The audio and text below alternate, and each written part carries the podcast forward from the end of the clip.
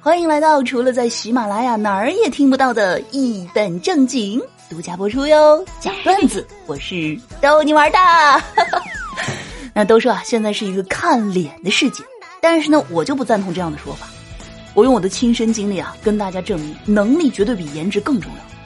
我大学毕业以后，和我闺蜜一起去我们当地一家有名气的公司去面试销售，这个岗位啊，只招聘一个人。但却来了几十个应聘者，那竞争是相当的激烈啊！那话说我闺蜜啊，人长得十分的漂亮，就是绝对是那种仙女级别的。我和我闺女呢一路过关斩将，终于来到了最后一轮面试。那最后这轮面试啊，是由老板亲自来面试的。其实呢，我心里是当时很没有底的，毕竟和我闺蜜站在一起，我这个长相是不占优势的啊。但是呢，老板问了我们一些问题之后啊，果断拍板宣布我被录取了。我当时真的是有点懵啊。但是老板说了，本公司看重的那是能力，不是颜值。真的，我觉得自己特别幸运，能够遇到这么好的老板。我还有什么好说的，对不对？我要努力工作，好好报答他。半年，仅仅半年的时间，我就成了我们公司的销售明星。但是我闺蜜她到现在都没有找到工作，每天待在家里，因为啊。她成了我的老板娘。Hello，大家好，这里是一本正经逗你玩的娱乐脱口秀，一本正经道理我没有，瞎说最拿手，我就是你们的正经主播小香妞。哎呀，这个都说啊，当小孩子的时候真的是最幸福的阶段啊，想高兴就高兴，不高兴也不用伪装，是吧？不高兴了你就可以把所有的不开心都写在脸上。但是长大了就不一样，因为啊，等你长大了，你的不开心根本写不下。那年底了，很多人呢都会去收拾一下头发，对吧？尤其是女生。那如果你喜欢的人啊刚刚剪完了头发，那你就赶紧去表白吧。为什么呢？因为这个时候啊是他最不自信的时候，搞不好哎就会答应你呢。那前段时间啊，我表弟从学校放假回来了，然后我们一块吃饭的时候呢，我妈就问他说：“哎，你在学校谈女朋友了没有啊？”我表弟啊就笑了笑说：“啊，大姨，那个学业为重，等毕了业再谈。”然后啊，我老妈就意味深长的看了我一眼。感叹了一句：“哎呀，这在动物园里打猎都打不到，等以后出了园子，那还能打着？”我真的过年回家，少不了就会遭遇到来自于亲戚的吐槽和比较，对吧？所以呢，有些业务和技能啊，一定要需要大家提前的熟悉一下。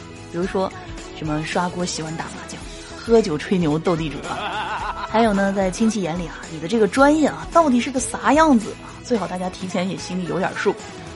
比如说啊，你是医学专业的，可能在你亲戚眼中啊，你就是个把脉的。哎呀，赶紧赶紧过来给你二大爷看看啊！你二大爷啊，最近睡眠不大好，看看到底是哪儿虚了，需要怎么调整一下？快给我把个脉瞅瞅。那说到这个睡眠不好啊，我爸呢前一阵子失眠特别厉害，常常啊夜不能寐。我给他买了那安眠药，他吃了也没用啊，还是会半夜惊醒。昨天呢，我妈把她的三千块私房钱啊从床底下搜出来以后。那夜里啊，我爸睡得可香了，早上八点都没醒。再比如啊，你是这个学人力资源的，那在你亲戚朋友里，你毕业以后不用愁啊，毕业以后就包分配。如果呢你是法律专业的啊，那你不用说了，绝对是当杠精的料。如果呢你是通信专业的，那你是办电话卡的。如果你是心理学专业，哦，这个厉害了，那你肯定是算命的。然后呢，如果你是电竞专业啊，那在他们眼中你就是个打游戏的。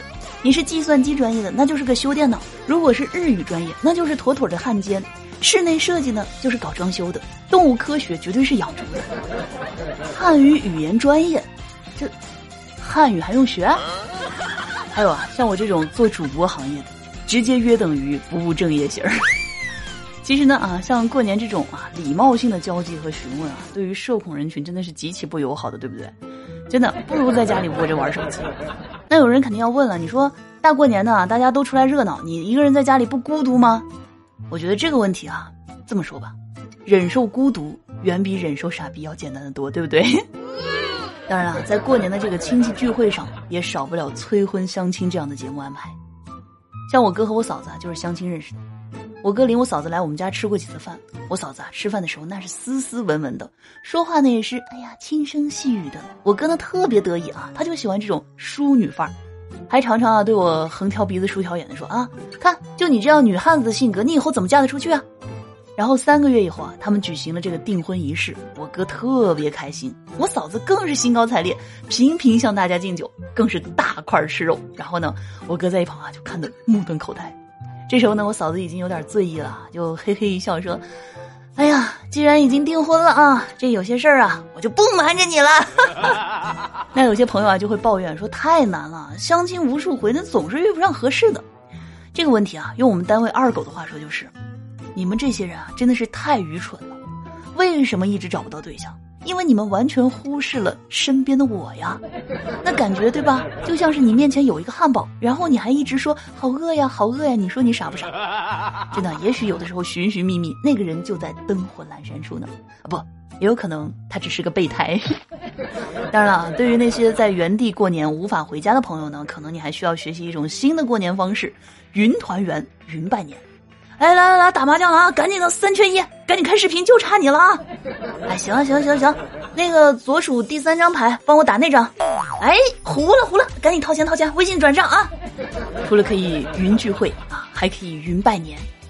二叔啊，我给您拜年来啦！你看我这在外地啊，也没有办法来看你，你别怪我啊。哎呦，没事儿没事儿啊。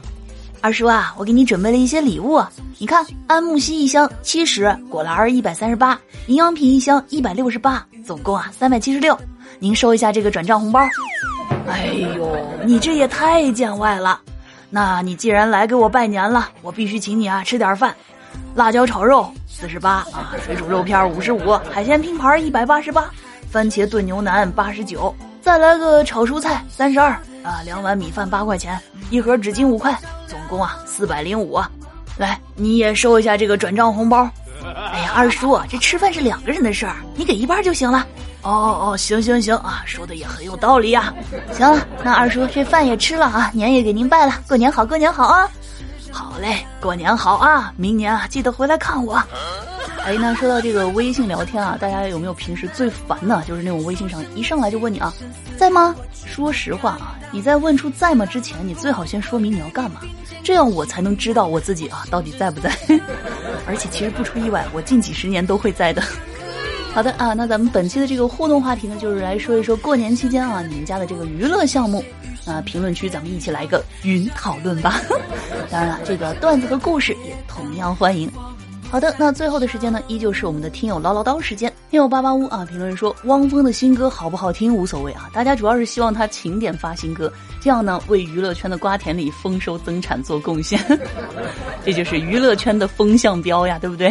听友格式化啊，评论说我一直有个疑问啊，为啥小强妞叫印第安小强妞，而不是越南、新加坡、印度尼西亚或者东京、巴黎和迈阿密呢？因为啊，咱们家这个听友呢曾经说过啊，印第安的小强妞啊比较黑，为什么会黑呢？因为红到发紫，紫到发黑啊，这预示着未来我的主播之路大红大紫。又虫小月啊评论说，小强妞我来摸鱼了，祝你新的一年里财源滚滚。对，就是我知道年底啊，大家都是不想上班啊，就是一切都等过了年以后再说。所以呢，啊，这个摸鱼的时候可以来喜马拉雅啊，在我的节目下面刷刷评论呐，点个赞呐，点个分享啊，打个 call 啊，既消磨了时光啊，又拉近了我们彼此之间的距离，多么有意义！听友寺庙就是家啊，评论说快递小哥也是逗你玩的一种苦乐职业，三百六十行，行行有苦也有乐啊。对啊，尤其是在现在的这个疫情期间，对吧？快递小哥还有这个外卖员啊。